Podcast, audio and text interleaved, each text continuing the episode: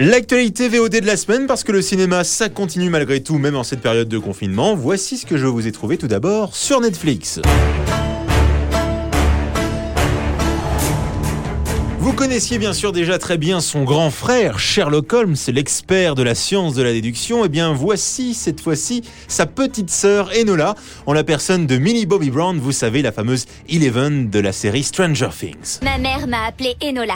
À l'envers, Enola se lit Alone. Et pourtant, nous étions toujours ensemble. Et oui, bien loin de son frère et du monde des hommes en règle générale, Enola vit sa meilleure vie avec sa maman, toute seule dans sa grande maison de campagne. C'est sa maman d'ailleurs qui se charge de son éducation, jusqu'au jour où tout d'un coup, elle disparaît. Il y a une semaine, quand je me suis réveillée, mère, j'ai découvert que ma mère avait disparu.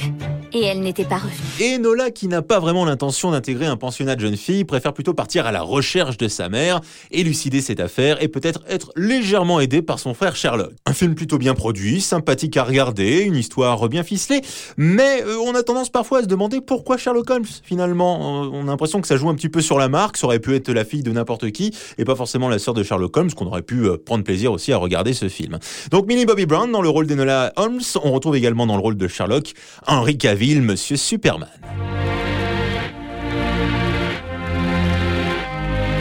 On quitte l'Angleterre victorienne pour un dépaysement total sur Canal+, et notamment la chaîne Ciné+.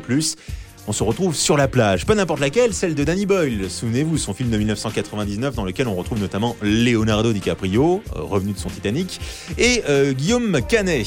C'est un film qui vous propose vraiment de vous évader et d'oublier le quotidien, car justement, Léo, dans ce film, il aime pas trop le monde moderne. Le monde n'est qu'un immense parc de loisirs. L'aventure s'achète sur catalogue. Programmé, formaté. Le moindre danger a été systématiquement évacué.